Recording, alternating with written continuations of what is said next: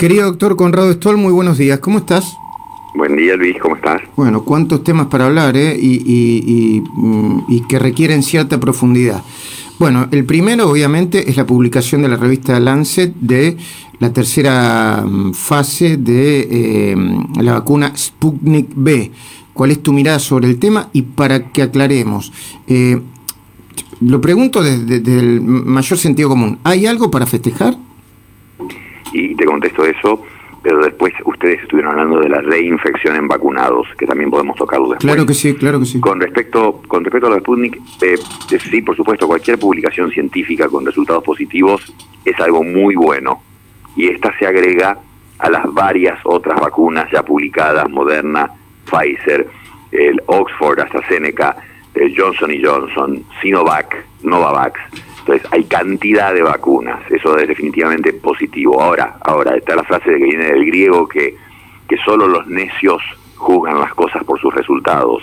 Es decir, eh, no importa cuán bueno sea el resultado publicado ayer, la, la, la idea desde lo médico de usar un tratamiento antes de la publicación de resultados no es buena o no era buena. No cambia porque ayer los resultados hayan sido positivos. La idea de haber usado sin resultados no era buena. Ahora, ¿qué se publicó ayer? Que es un muy buen resultado. Primero, el título del trabajo ya avisa que es un análisis intermedio, o sea, no es el análisis final de la fase 3. No nos dan los resultados en los 40.000 pacientes evaluados en los 25 centros de Moscú nos dan los resultados en 20.000 pacientes. Disculpame la interrupción. ¿Algunas de las vacunas que se están dando sí tienen los resultados finales de la fase 3? Sí, sí, sí, sí, sí, sí. Todas, te diría, todas las que eh, se están dando hicieron, completaron, eh, eran menos pacientes algunas, eh, Moderna tuvo menos pacientes, por ejemplo, que los 40.000 de Sputnik. Pero fase 3 es igual a pruebas en... Perdón, Conrado, de nuevo la interrupción. Fase 3 es igual, es similar a eh, prueba en 40.000 pacientes. Eso sería fase 3. 40.000, 25.000, cada una decide a priori. Vos tenés decir, cuando vos no podés cambiar los, los, diseños una vez que empezaste. Entonces vos decís, voy a hacer mi fase 3 en 30.000 pacientes, en 42.000, en 25.000. Y lo tenés que hacer en ese número. Está muy bien publicar un resultado intermedio porque te da una idea de cómo va el estudio, pero no es el resultado final. Este, acá este es un análisis intermedio, no están publicando los datos de todo. Y lo que vieron es que se infectaron 16 personas entre los 15.000 que recibieron la vacuna y 62 en los 5.000 que recibieron placebo, en los que no recibieron la vacuna. Quiere decir que se infectó mucha gente más en los que recibieron el placebo, entre los que no recibieron la vacuna. Eso, esos números son los que te dicen 91% de eficacia. O sea, la gente vacunada se infectó mínimamente, los no vacunados se infectaron mucho más. Eso ya es lo fundamental. Que tiene un detalle, 60 años, la famoso segmento de más de 60. Ellos dividen en edades, pero te dicen 18 a 30, 31 a 40, 41 a 50, 51 a 60 y más de 60. Justo el grupo más importante de todos, que la gente de más de 60, no lo subdividen porque vos querrías saber 60 a 70, 70 o 71 a 80, 81 en adelante, ¿no es cierto? Porque vos tenés que subdividir. Vos lo que querés decir es que sería muy importante que lo subdividan. Es importante que lo subdividan y aparte la cantidad de personas.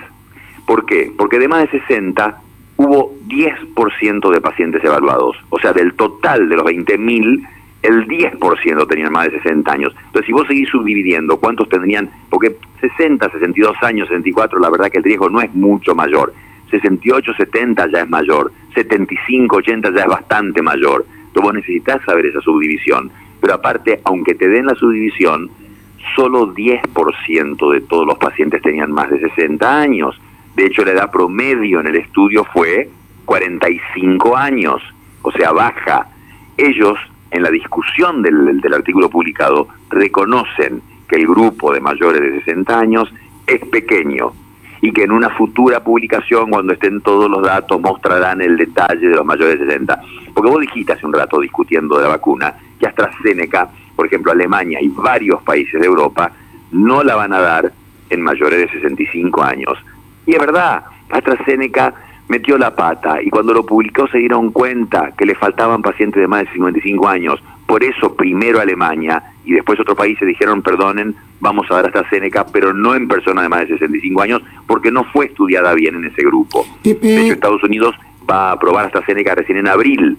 ¿Por qué? Porque les hicieron hacer un nuevo estudio en Estados Unidos. Con, eh, eh, Conrado Stoll, te, quiero hacer, eh, para los que recién nos empiezan a conocer a nosotros, tercer día de programa, Conrado Stoll todos los días, más o menos esta hora, está compartiendo con nosotros sus conocimientos, cosa que es un privilegio y un regalo para nosotros.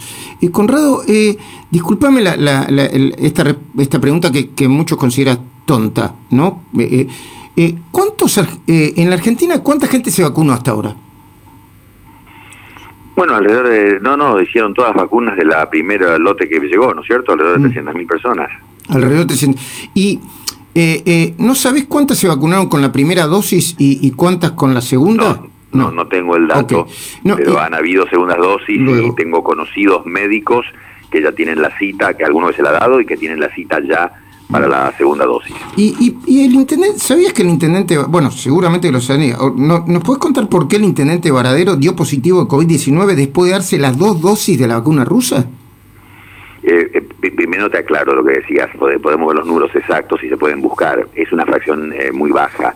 Y vos sabés que en la mayor parte de los, solamente algunos países árabes, Reino Unido, Estados Unidos y por supuesto liderados por Israel, han vacunado mucha gente. La verdad la verdad, Luis, es que la mayor parte de los países del mundo tienen una persona de cada 100 vacunadas, menos de una cada 100, dos personas cada 100. O sea, estamos en ese grupo mayoritario de países del mundo que han vacunado muy poco, no importa si es 300.000 o 200.000, con 45 millones de habitantes es una fracción. Y esto lo digo yo, de manera que festejar este el, artículo de Lancet como si fuera la final del Mundial es por lo menos prematuro, no, no, no hay que...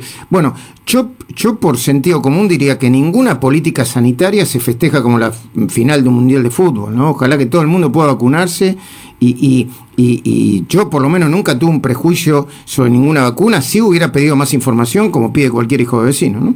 Se justificaba, se justificaba celebrar mucho cuando se vio que aparecían vacunas dentro del año de la aparición de una pandemia, caso único en la historia de la humanidad, eso era festejable. Después cada uno que festeje, bueno, son decisiones personales, pero festejar que aparecieron vacunas sí. Eh, Después eh, cada una mm. este, eh, bueno, cada uno decide. Con respecto a, de hecho, y las críticas, hasta Seneca fue muy criticada, yo, yo la critiqué bastante, un diseño complicadísimo, lo que te dije recién de que faltaban mm. pacientes de más de 55 años, y acordate que hubo un error, a, a 4.000 pacientes le dieron la mitad de la dosis por error, y paradójicamente resultó que esos pacientes tuvieron mejor resultado que los que recibían la dosis entera. ¿Y cómo se explica lo del intendente Varadero? Dio positivo de COVID después de darse las dos dosis de la vacuna rusa. Bueno, no, pero, pero, pero eso, a ver, no, criticaría la, a la vacuna rusa.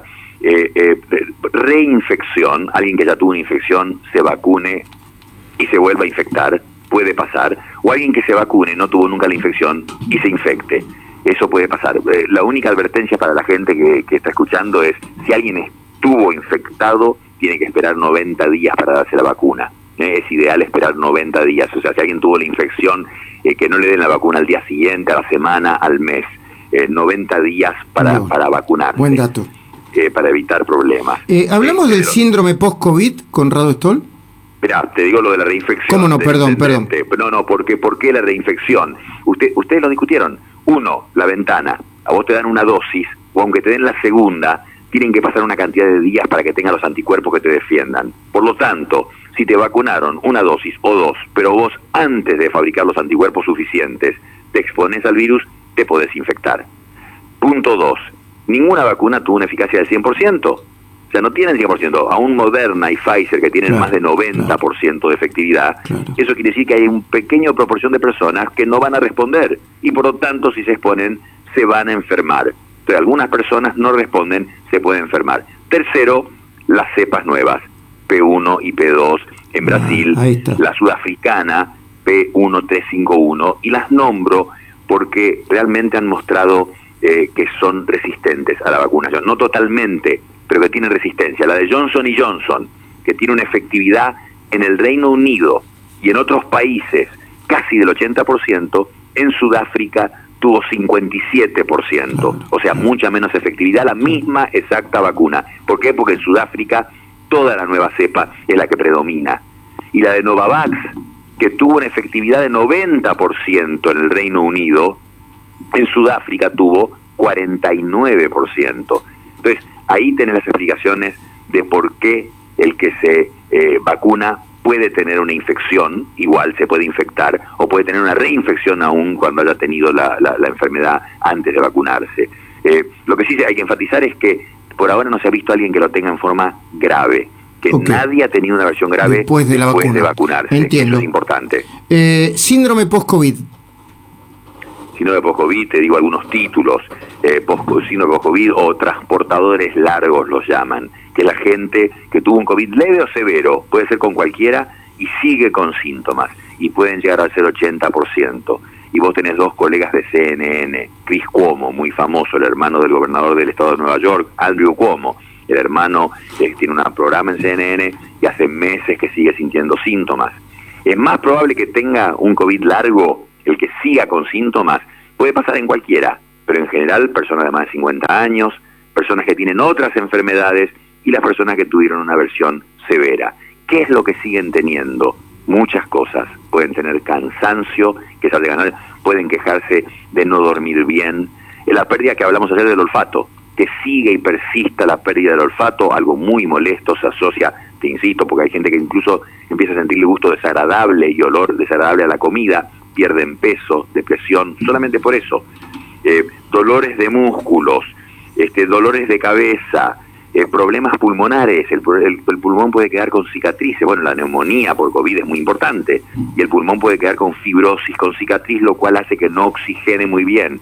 El corazón inflamado, Estudios de resonancia magnética han mostrado que mucha gente, incluso jóvenes, pueden tener el corazón inflamado. Y digo resonancia magnética porque no lo ves con estudios comunes. Y esas personas de repente dicen, pero doctor, siento que desde que tuve el COVID tengo taquicardia, palpitaciones. Bueno, se altera el sistema de conducción eléctrico del corazón y esas personas pueden quedar con arritmia. Y después trastornos de memoria y de concentración. La gente hablaba de la niebla en la cabeza. Y se ha visto que hay gente que queda con secuelas porque han tenido una CB. El COVID puede producir trombosis, taponamiento de arterias. Un famoso actor de, la, de Broadway le tuvieron que cortar una pierna por una trombosis en la pierna. Y epilepsia. O sea, es muy común que esto quede. Después de otras enfermedades virales también queda lo que es la fatiga crónica. También puede pasar acá.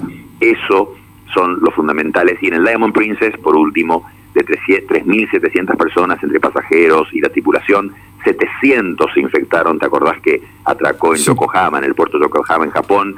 Muchos eran asintomáticos, pero lo increíble que enseñó el Diamond Princess, que enseñó muchas cosas, uno de los primeros en febrero, ¿te acordás?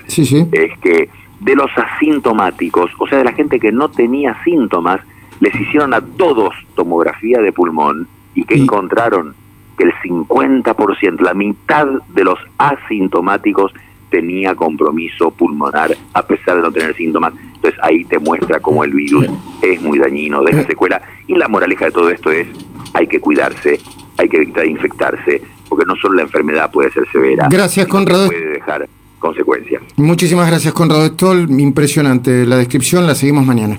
Gracias, Luis.